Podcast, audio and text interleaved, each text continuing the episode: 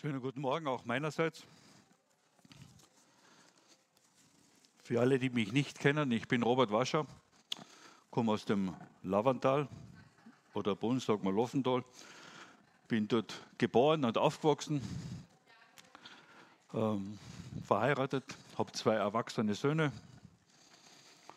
Ja, und beruflich bin ich zurzeit in Kärnten und Steiermark etwas unterwegs, in als Unternehmensberater für gesunde Arbeitsplatzgestaltung ist eine sehr herausfordernde Arbeit, aber keine Ahnung, wie lange ich die noch machen werde. Sage ich später noch was dazu. Ja, und äh, mit dem ERF kommen mir auch so einige Erinnerungen hoch. Mein Schwiegervater, der hat den ERF Österreich gegründet und in Wien, äh, in Berchtesdorf der Sonnbergstraße, ein äh, ein Aufnahmestudio gebaut, glaube ich, haben sie dort gehabt und haben Sendungen gemacht in Wien. Und der war bis zu seiner Pensionierung ein Diener des ERS Österreichs in den 90er Jahren und war landauf und landabwärts unterwegs, um eben diese Arbeit bekannt zu machen. Mittlerweile ist er schon bei Jesus, aber eben ERF ist eine, schon sehr lang. Das war am Anfang der 80er Jahre. 83, glaube ich, ist er von Wolfsburg. Der hat in Wolfsburg eigentlich eine Gemeindearbeit angefangen und 83 ist er dann von Wolfsburg nach Wien gezogen. Und da bin ich gläubig geworden. So ein kleines Wunder, erzähle ich. Ähm, ich. Mein Schwiegervater hat eben dort in, im Lavantal gewohnt, fast 20 Jahre und äh, hat eine ganz, ganz schwierige Pionierarbeit gehabt, war erzkatholische Gegend dort. Und er hat meinen Onkel gekannt, weil mein Onkel war sehr aktiv und war im Elternverein und die Kinder von ihm sind in die gleiche Schule gegangen als wie wir. Und da ist er mit dem Onkel ins Gespräch gekommen und irgendwie ist es ihm ans Herz gelegen, für diese Waschers zu beten. Da gab es eine ganze Kleinstadt, also eine ganze Siedlung, da waren lauter Wascher. Wir sind am Bauernhof aufgewachsen und da hat es viele Kinder gegeben und die haben auch Kinder gekriegt. Und dann hat er angefangen, regelmäßig für diese Siedlung zu beten. Und für meinen Onkel und dass Menschen dort gläubig werden. Und 1983, im Sommer, ist er nach Wien gezogen. Und im Oktober bin ich gläubig geworden. Und dann mein Bruder, meine Schwester. Gott hat dieses Gebet beantwortet. Nicht so vielleicht, wie er sich vorgestellt, aber Gott ist am Wirken, ich sage es euch. Er ist auch heute noch voll dran, Menschen zu erreichen und da möchte ich euch was weitergeben. Ja, ähm, wie ist es mir heute gegangen, dass ich heute dastehe, war für mich auch ein bisschen eine Antwort von Jesus. Wir haben gestern am Abend gute Pilze gegessen. Mein, mein älterer Sohn hat die Parasol gesammelt und dann haben wir die paniert und sie haben mir sehr gut geschmeckt und heute in der Früh um dreiviertel vier bin ich aufgestanden und ich hatte Magenschmerzen und ich, mir war übel und boah, ich, mir ist nicht gut gegangen. Und das hat so bis halb fünf, fünf, viertel sechs gedauert. Und dann habe ich gesagt, Jesus, wenn du willst, dass ich heute nach Klagenfurt fahre, dann musst du das tun, weil so kann ich nicht fahren. Und um Viertel sieben war das weg.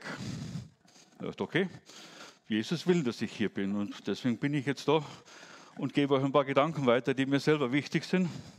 Und ich hoffe, sie sind euch auch hilfreich und wichtig über das Thema oder über das, das Kapitel 22. Ich will mich auf dieses Kapitel konzentrieren und vor allem auf diese Erzählung von Paulus über seine Bekehrung. Die hat mich ganz neu wieder angesprochen und herausgefordert. Vier Punkte möchte ich euch da weitergeben. Und ich habe das mal überschrieben. Im Glauben leben, der Berge versetzt. Ähm, unser Motto von der Gemeinde, übrigens liebe Grüße von unseren Geschwistern aus dem Loffental, wollte ich euch noch weitergeben. Ähm, und ich nehme auch gern wieder Grüße von euch mit ins Lavandal. Ähm, ich finde es schön, wenn wir so äh, auch miteinander verbunden sind. Und wir haben als Gemeindemotto so drüber geschrieben, Jesus kennen, Glauben leben. Und es ist uns wichtig, dass dieser Glaube kein statischer Begriff ist, wo so wie eine Eintrittskarte, die ich mir besorge, damit ich dann irgendwann mal vorm Himmelstor stehe und sage, ich darf auch rein, weil da habe ich eine Karte, sondern Glaube ist zutiefst etwas Lebendiges und möchte und hat den Anspruch fast, unser ganzes Leben zu vereinnahmen. Unser ganzes Sein vom Denken, vom Fühlen, allem, was wir sind. Und dieser Glaube ist eben lebendig, ist eine lebendige Beziehung zu Gott. Und der möchte wachsen, möchte zunehmen, wie so alles Lebendige. Gibt es ja nur zwei Dinge, wenn etwas lebendig ist. Entweder es wächst oder es stirbt. Es gibt keinen Status quo. Es gibt nicht sagen, ich bleibe mal stehen oder ein Baum oder eine Pflanze sagt, ich höre mal auf, dann stirbt. Und so ist das mit dem Glauben auch. Der Glaube muss am Leben bleiben. Und da möchte ich euch ein paar Dinge weitergeben, wie das passieren kann und wie das auch bei mir selber so passiert. Mit Berge meine ich nicht die Choralm oder die Saualm, das sind unsere Hausberge im Lavantal oder die Koschutter, sondern mit Berge ist mir bewusst geworden, ist so diese Blockade, die in mir drinnen steckt und mich hindert in meiner Glaubensbeziehung zu meinem Herrn und zu meinem Gott. Wir haben so manche Berge, so manche Verwicklungen oder wie man das auch immer nennen mag, in uns drinnen, die uns blockieren im Zugang zu Gott, weil wir eben nicht äh, hineingeboren sind in eine heile Beziehung zu Gott, so wie es im Paradies war, sondern weil wir eben in eine sündige Welt geboren sind, weil eben dieser Berg der Sünde auch uns selbst betrifft und äh, so manches in uns drinnen letztendlich uns blockiert in der Beziehung zu Gott. Und das war auch bei Paulus so. Und das schildert Paulus ja auch in diesem Kapitel. Da schreibt er eben in Kapitel 22, ihr Brüder und Väter, ab Vers 1 lese ich mal, hört jetzt meine Ver äh, Verantwortung vor, vor euch. Ja. Als sie aber hörten, dass er in hebräischer Mundart sie anredete, hielten sie noch mehr äh, inne oder waren noch mehr ruhiger. Und er sprach, ich bin ein jüdischer Mann, geboren in Tarsus in Zilizien, äh, aber aufgezogen in dieser Stadt zu Füßen Gamaliels, unterwiesen. Nach der Strenge des väterlichen Gesetzes, war ich, wie ihr alle heute seid, ein Eiferer für Gott. Ich habe diesen Weg verfolgt, diesen Weg meint er eben die Christen und die, das, was sie lehren und leben, verfolgt bis auf den Tod indem ich sowohl Männer als auch Frauen band und in die Gefängnisse auslieferte, wie auch, die, auch der hohen Priester und die ganzen äh, Ältestschaften mir Zeugnis gibt. Von ihnen empfing ich auch einen Brief an die Brüder und reiste nach Damaskus, um auch diejenigen, die dort waren, gebunden nach Jerusalem zu führen und sie, dass sie bestraft wurden. Soweit erzählt Paulus von seinem Leben. Was mit ihm los war, er war ein Eiferer Gottes, meinte so ein Experte zu sein, was Glauben betrifft und Gottesbeziehung betrifft und hat alles verfolgt und meinte auch das Recht zu haben, alles andere äh, gefangen zu nehmen, was, was halt eine, aus seiner Sicht eine falsche Lehre war. Und war in seiner Vorstellung, was Gottesbeziehung betrifft, total fixiert und hat ihn, war aber, äh, hat ihn blockiert, äh, letztendlich äh, zur, zur echten, lebendigen Beziehung zu Gott. Und da ist das Erste, was mir wichtig wird. Ähm, Gott redet. Gott redet zu allen Menschen und Gott redet auch zu Paulus. Und hier im Jesus Christus, da lesen wir weiter im, im Vers 6. Es geschah mir aber, als ich reiste und mich, mich, mich Damaskus näherte, dass um Mittag plötzlich aus dem Himmel ein helles Licht mich umstrahlte. Und ich fiel zu Boden und hörte eine Stimme, die zu mir sprach, Saul, Saul, was verfolgst du mich? Und da ist mir aufgefallen, Gott und hier Jesus hat Paulus angesprochen, aber eigentlich hat Jesus schon immer zu Paulus gesprochen. Er kannte ja das ganze Alte Testament. Er war ja ein Gelehrter, aber er hat nicht gehört. Und mir ist dann, wie ich das gelesen habe, auch in Sinn gekommen, diese Begegnung mit einem anderen Gelehrten, mit Jesus im Johannes 3. Das ist dieser Nikodemus, der auch ein Fragen am Herzen hatte. Und er aber gemerkt hat, irgendwas blockiert ihm in der Beziehung zu Gott. Irgendwas kriegt er nicht in die Reihe, hat er alles erfüllt und so. Und Jesus sagt dann, du musst vom Neuen geboren werden. So geht's nicht. Du hast eine Blockade, du bist getrennt, du bist abgeschnitten, du kannst dich anstrengen, wie du willst. Und dann reden sie weiter und kommen auf dieses vom Neuen geboren werden, aus dem Geist heraus. Und dann fragt dieser Nikodemus Jesus, ja, wie soll das geschehen? Und hier sagt Jesus etwas sehr Interessantes zum Nikodemus. Er sagt, du bist Gelehrter, du kennst die ganzen Schriften, du bist bewandert darin und du weißt das nicht. Du solltest es eigentlich wissen. Denn darin redet Gott schon die ganze Zeit zu dir. Gott macht sich schon ständig offenbar. Nur du hörst nicht. Du kannst es nicht aufnehmen, was Gott sagt. Da blockiert dich etwas. Und das ist mir etwas so bewusst geworden. Und ich erlebe das auch, wenn ich das Alte Testament studiere, dass Gott immer wieder redet zu Menschen. Da gibt es zum Beispiel diese Geschichte in Jericho, wo ähm, das Volk Israel äh, mit Josa als Anführer sich vorbereitet, diese Stadt einzunehmen. Und dann geben sie Kundschafter und schicken sie Kundschafter in die Stadt.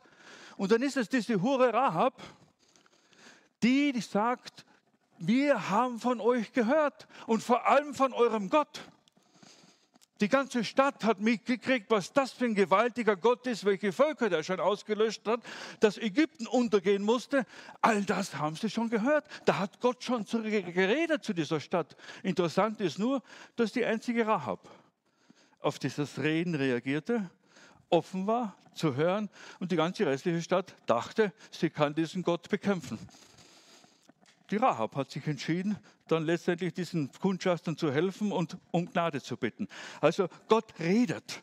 Gott redet im Alten Testament, im Neuen und Gott redet zu uns. Immer. Es gibt keinen Augenblick, wo Gott nicht redet. Sondern das Problem ist mein Herz, mein, mein, mein, meine Einstellung, meine Bereitschaft aufzunehmen, hinzuhören. Und das geht mir auch oft so. Gott redet durch seine Schöpfung zu uns.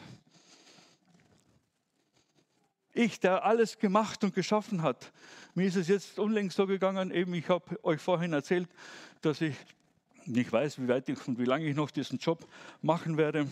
Und dann äh, kommen typisch wie halt Robert funktioniert, so Gedanken, so, wo ist die Lösung, wo sind die Schritte, was muss ich als nächstes tun, wie geht es jetzt weiter? Und dann werde ich richtig aktiv und da fangen dann, ja, dann fällt mir alles Mögliche ein und dann fange ich schon an, fast Bewerbungen zu schreiben und äh, mit dem zu reden und da könnte ich im Vertrieb was machen und alles Mögliche. Weil ich werde nächstes Jahr 60 und dann weiß ich nicht mehr, wie schnell ich noch einen Job finde. Und ich brauche so einen Job. Anstatt ruhig zu werden und zu hören, werde ich aktiv und werde taub. Und das blockiert mich. Das baut sich dann so ein Berg in mir auf und ich kann Gott gar nicht mehr hören. Und dann bin ich, ich gehe jeden Tag am Morgen so anderthalb Stunden mit meinem Hund von fünf bis halb sieben. Und jetzt ist schön dunkel. Da braucht man eine Lampe, manchmal mehr, manchmal weniger. Und jetzt in den letzten Tagen war Vollmond, da habe ich keine gebraucht. Und die Sterne haben geglänzt. Und ich habe gestaunt und bin da gestanden. Und auf einmal kommt mir, wird mir bewusst, was ist der Mensch, dass du seiner gedenkst. Dieses ganze Universum hast du geschaffen. All die Herrlichkeit hast du gemacht. Und mich, kleines Würstel unter diesen vielen Menschen, mich siehst du und kennst du. Und dieser Psalm 8 ist mir dann eingefallen. Ja, ich denke an dich und ich habe dich ein wenig geringer gemacht als mich selber. In Jesus Christus gebe ich dir die ganze Würde und Ehre. Ich habe einen wunderbaren Plan für dein Leben. Ich bin der Allmächtige und ich habe dein Leben im Begriff. Und dann habe ich weinen müssen. Oh mein Gott, was laufe ich die ganze Zeit herum und ich höre nicht, dass ja du mein Leben schon lang geplant hast. Wir brauchen mehr Stille, habe ich gedacht. Ich brauche mehr Ruhe um zu hören, dass weil Gott redet. Gott hört nicht auf, in, durch die Schöpfung zu euch zu reden. Gott hört nicht auf, als Fürsorger, als Hirte für, äh, zu euch zu reden. Er hat sich um euch gekümmert. Dass ihr heute hier seid, ist nicht nur selbstverständlich, es ist ein Geschenk, es ist eine Führung Gottes, es ist ein Reden Gottes. Gott äh, redet natürlich auch zu uns über unsere Berge, über unsere Blockaden, über unsere Sünden. Gott das bleibt nicht verborgen, genauso wie es auch hier beim Paulus passiert ist. Und Gott redet vor allem als Erlöser zu uns. Ich habe es alles weggewaschen. Ich, so wichtig, und das ist mir in diesem Spaziergang dann auch so, so, so wertvoll geworden, so, so wichtig bin ich ihm. Nicht nur, dass er an mich denkt, nicht nur, dass er sich um mich kümmert, sondern dass er den höchsten Preis für mich zahlt. Du bist es mir wert. Du bist es mir würdig. Ich gebe dich nicht auf. Ich lasse dich nicht los. Ich höre nicht auf, weil ich möchte dich bei mir in der Ewigkeit haben. Und ich möchte jetzt schon anfangen, dass du das erlebst. Gott redet. Lasst es euch von niemandem ausreden. Er wird nie aufhören. Es wird keinen Augenblick geben in dem Leben, wo Gott nicht zu dir redet. Und wenn du seine Stimme nicht wahrnimmst, halte still. Mach dein Herz auf und lass Gott rein und frage ihm, Herr, wo ist so ein Berg? Wo ist eine Blockade? Wo ist eine Vorstellung von dir, die mich hindert, mich wirklich zu, dich zu hören, so wie der Paulus hier von sich berichtet? Sein ganzes Gottesbild war eine Blockade, dass er das Reden nicht hören konnte. Jesus musste ihn wirklich mit einem kleinen Blitz stoppen und sagen, Moment mal, Paulus, bleib mal stehen. Jetzt hör mal, ich bin es. Und da fällt der Paulus hin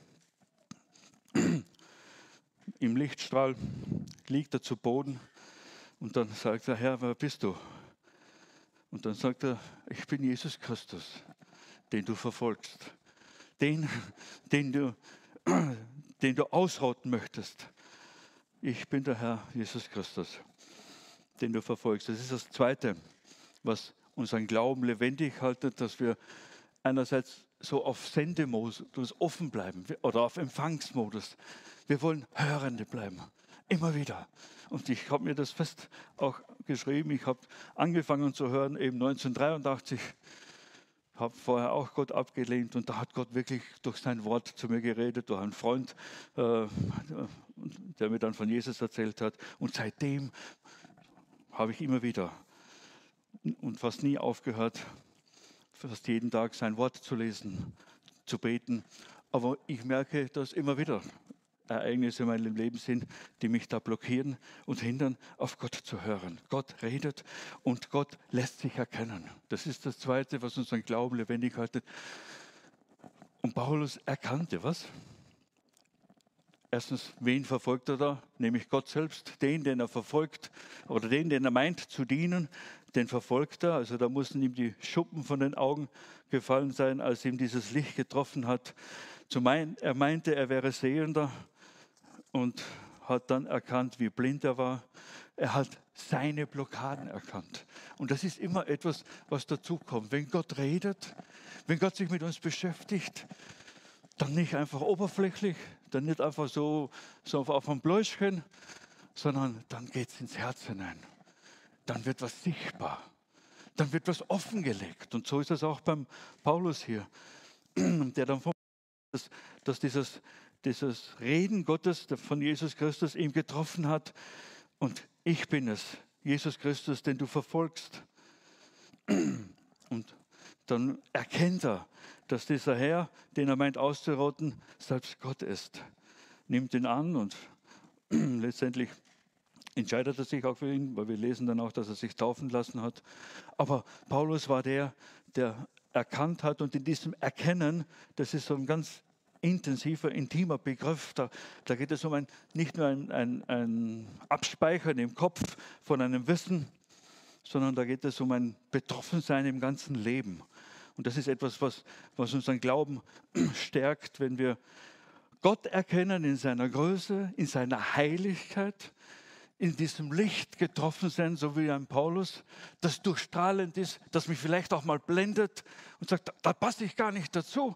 Da ist so viel Dunkelheit und so viel Verkehrtes, so viel Liebloses, so viel Hass und Neid und alles Mögliche noch in mir. Ist gut. wenn du das siehst. Denn dann kannst du heil werden. Dann kannst du frei werden. Eben das Erkennen vor Gottes hat immer etwas damit zu tun, dass auch wir selbst vor Gott erkannt sind, dass wir uns selbst erkennen, wer wir sind. Dass ich begreife, so wie in Paulus, ich bin Gott ausgeliefert. Der liegt dann da. Das Licht umgibt ihn. Und er weiß jetzt, jetzt kann ich nichts mehr bitten meine ganze Weisheit, meine ganze Gelehrigkeit, mein ganzes Sein, alles hat jetzt keinen Platz mehr. Ich bin Gott und seiner Macht komplett ausgeliefert in meiner Blindheit, in meiner Sündigkeit, Sündhaftigkeit, in meinem Verlorensein bin ich in seiner Hand.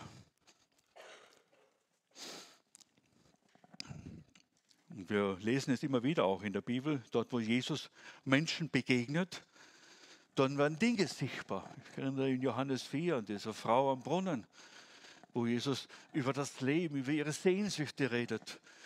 Und dann sagt er, ja, aber dann reden wir auch über deine verknorksten, kaputten Beziehungen, über dein Leben, das so schief gegangen ist. Lass uns darüber reden. Es muss ans Licht. Und mir ist das immer wieder ganz neu wichtig geworden, wenn Jesus sagt, die Wahrheit wird euch frei machen und wir sollen im Lichte wandeln. Dann denke ich immer, okay, du musst nur scheinen, wo ich hingehen soll. Aber im Lichte Wandel ist für mich immer mehr geworden, dass Dinge sichtbar werden in meinem Herzen, die mich eben blockieren, gereinigt werden, die ich abgeben möchte, die ich eigentlich schon loslassen möchte. Ja. Und dass ich eben erkenne, ich bin ganz Gott ausgeliefert. Das hat übrigens auch die Rahab schon erkannt, damals in Jericho. Auch die hat erkannt, dass sie diesem Gott Israels ausgeliefert ist. Sie wusste, das ist der Gott, der über allem steht. Gegen den kann ich nichts machen. Und dann hat sie eines begriffen, und das hat der Paulus hier begriffen, und das ist wichtig, dass wir das im Glauben auch immer wieder begreifen. Nur Gott selbst kann uns vor Gott retten. Niemand sonst kann uns vor dieser Macht und Heiligkeit und Herrlichkeit und Größe Gottes retten, als Gott selbst. Wir sind ganz und gar auf seine Gnade angewiesen, auf sein Für uns Sein und für uns Bleiben auf seine Liebe, auf seine Treue. Und darum brauchen wir so sehr Jesus Christus und das, was er für uns getan hat. Und das ist auch das, was für Jesus Christus, äh, für, für den Paulus hier dann in dieser Bekehrung und danach so wichtig geworden ist. Er hat erkannt, er braucht Erlösung, er braucht Heil. Nicht er selbst kann sich heilen, kann sich retten vor Gott, sondern er braucht die Gnade Gottes.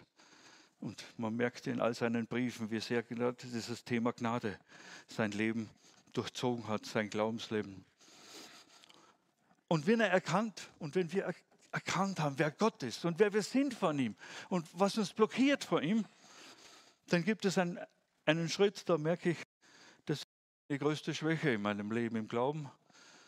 Äh, und das ist auch das, was der Paulus hier von seinem Leben berichtet wie er dann merkt, wem er da verfolgt, wie er so vor Jesus liegt, dann fragt er, ich aber sagte, was, im Vers 10, was soll ich tun, Herr? Was soll ich tun? Das ist eine interessante Frage. Da dachte ich mir, wow, er hat erkannt, er ist ausgeliefert und dann hat dieser Paulus eine Entscheidung getroffen.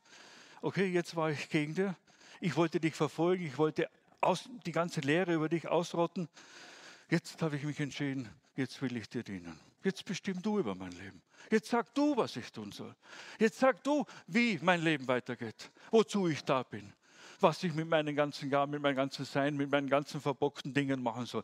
Fang du an, mein Leben zu führen. Das ist so, das, was Paulus hier sagt, was soll ich tun? Jesus sagt ihm dann, er soll aufstehen und nach Damaskus gehen. Da wird jemand zu ihm kommen und er wird ihn aufklären. Und das ist dann auch passiert. Und dann hat er diese Entscheidung festgemacht. Die haben dann gesagt, okay, was hindert es? Wieso zögerst du noch? Lass dich taufen.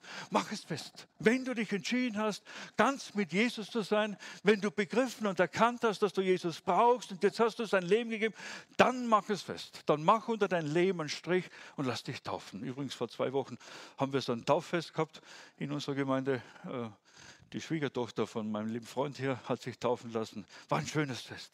Es ist was Tolles, wenn Menschen etwas festmachen und das nicht nur für sich alleine, sondern öffentlich bekunden. Ich gehöre Jesus und mein Leben ist in Jesus verborgen. Mein altes sündige Leben habe ich abgelegt und nun lebt dieser auferstandene Herr in mir und er ist jetzt der, der über mein Leben bestimmt. Was soll ich tun? Ich habe es entschieden. Du sollst über mein Leben bestimmen. Und ich merke in dieser Entscheidung, die mache ich gern und habe ich oft gemacht, aber die ist oft so schwach und halbherzig bei mir. Ich begreife nicht, dass dieses Was soll ich tun nicht nur am Sonntag ist, es ist keine Sonntagsentscheidung, wo ich dann den Gottesdienst gehe und tolle Lieder her, und dann, sondern was soll ich tun, hat auch Montag seine Gültigkeit.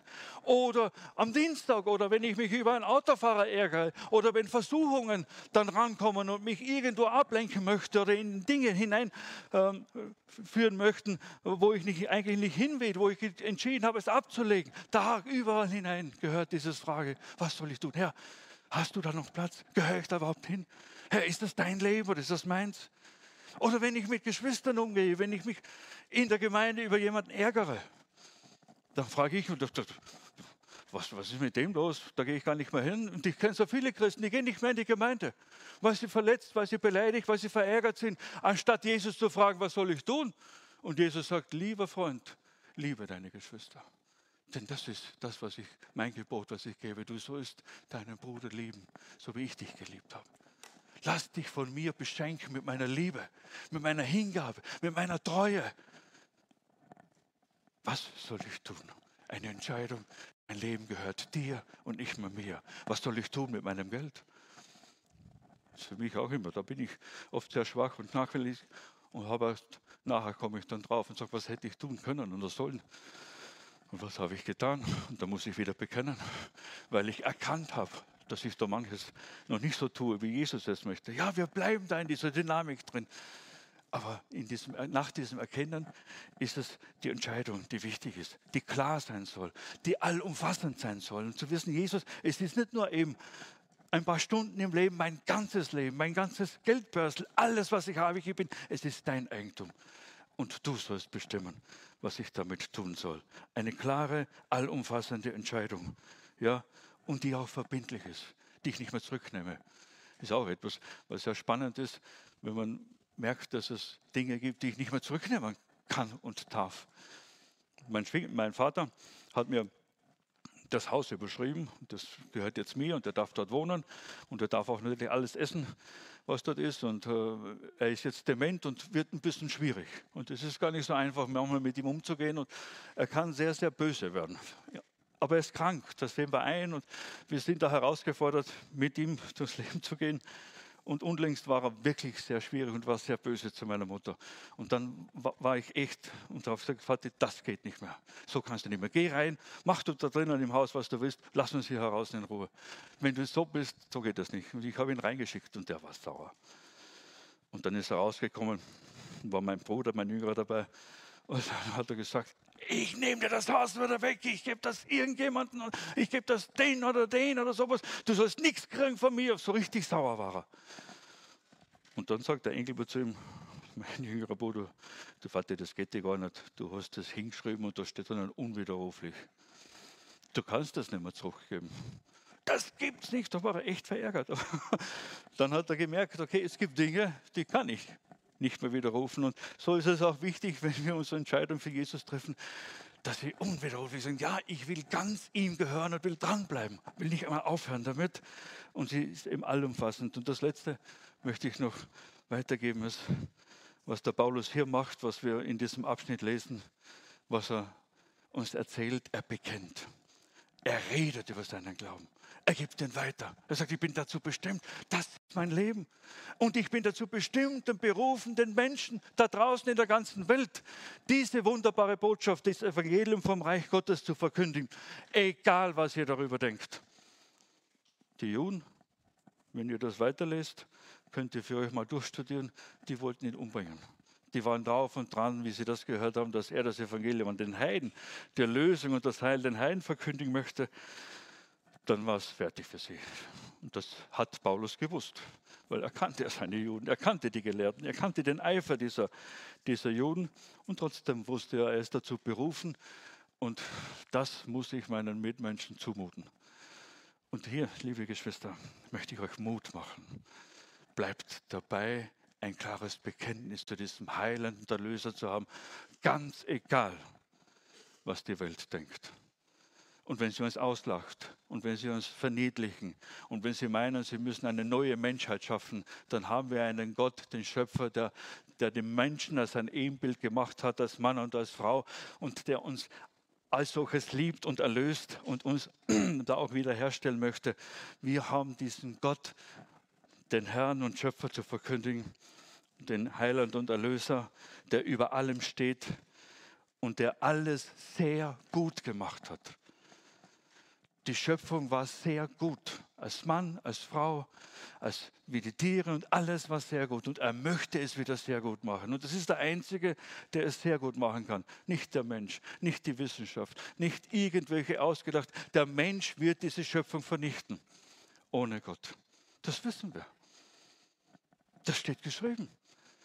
Der Mensch ist nicht die Lösung für diese Welt, sondern es ist Gott selbst, der Heiland, Jesus Christus bei den Menschen, die sich entschieden haben, die erkannt haben, was für Berg äh, der Sünde zwischen ihm steht, die entschieden haben, sich ihr Leben ihm zu geben und die, ja, und die eben dann auch das bekennen und bezeugen, dass wir diesen Heiland und Gott verkündigen. Wir waren der, im Sommer jetzt mal unterwegs beim Segeltörn. Ich durfte eine Woche auf ein Segelschiff sein.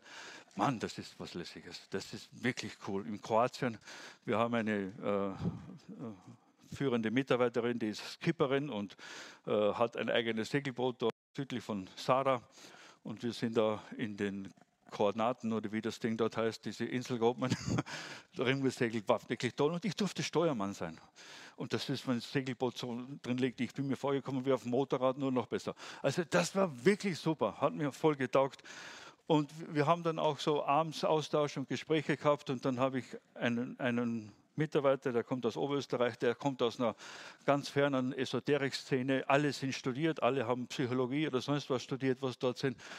Und sie wissen, dass ich gläubig bin und dass ich an Jesus Christus glaube. Und dann fangen sie sich natürlich an, immer wieder über diesen Glauben lustig zu machen. Und dort habe ich dann gesagt, das ist nicht fair von euch. Wir haben gesagt, wir wollen den Menschen in Würde und Achtung begegnen und dann darf ich das nicht verniedlichen und schlecht machen, was diesen Menschen heilig ist. Das steht mir nicht zu. Das ist nicht in Ordnung ich darf sagen, okay, ich kann das nicht glauben oder wie immer, aber ich darf das nicht schlecht machen. Und das haben sie mir dann recht gegeben. Und dann sagt dieser eine Gerner zu mir, Robert, aber eins verstehe ich nicht, da ist doch Jesus und die Bibel selber schuld.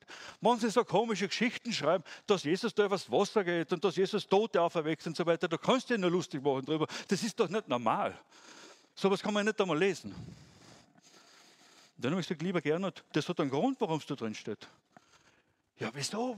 Wer soll in so eine Dummheit reinschreiben? Das ist keine Dummheit. Jesus ist wahrer Mensch und wahrer Gott.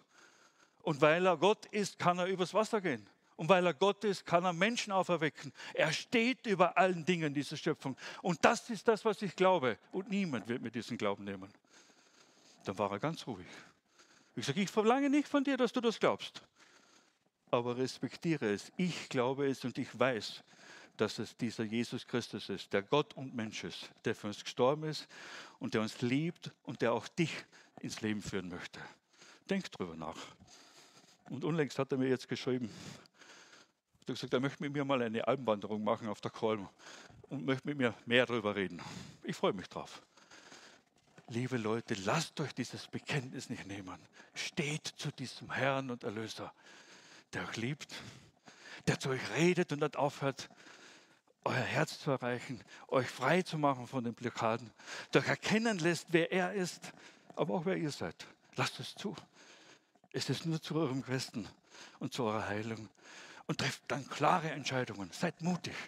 Macht immer wieder neue Dinge fest mit dem Herrn und redet mit Geschwistern darüber. Sagt, ja, ich habe erkannt, da habe ich Mist gemacht und ich möchte da einen anderen Weg gehen, damit mir eine Hilfe ist. Wir brauchen solche Entscheidungen, die wir öffentlich machen. Wenn wir gegen die Sünde bestehen wollen, Da müssen wir darüber reden, dass wir Sünder sind und müssen wir auch darüber reden, zu sagen, das und das kann mir eine Hilfe sein. Komm, bet mit mir, red mit mir drüber, begleite mich. Wir brauchen einander. Darum haben wir doch die Gemeinde. Wir sind doch alle im gleichen Boot. Macht feste Entscheidungen mit Geschwistern und redet über euren Glauben und über die Wunder, die Gott in euch und durch euch macht. Und Gott wird sich euch verherrlichen und euer Leben wird an Glanz und Licht zunehmen. Und das wünsche ich euch alle vom Herzen. Amen. Ich habe beim Eingang, beim Programmzettel nur 39 oben stehen gesehen, da habe ich gedacht, das ist sowieso Open End. Bin ich da. Okay.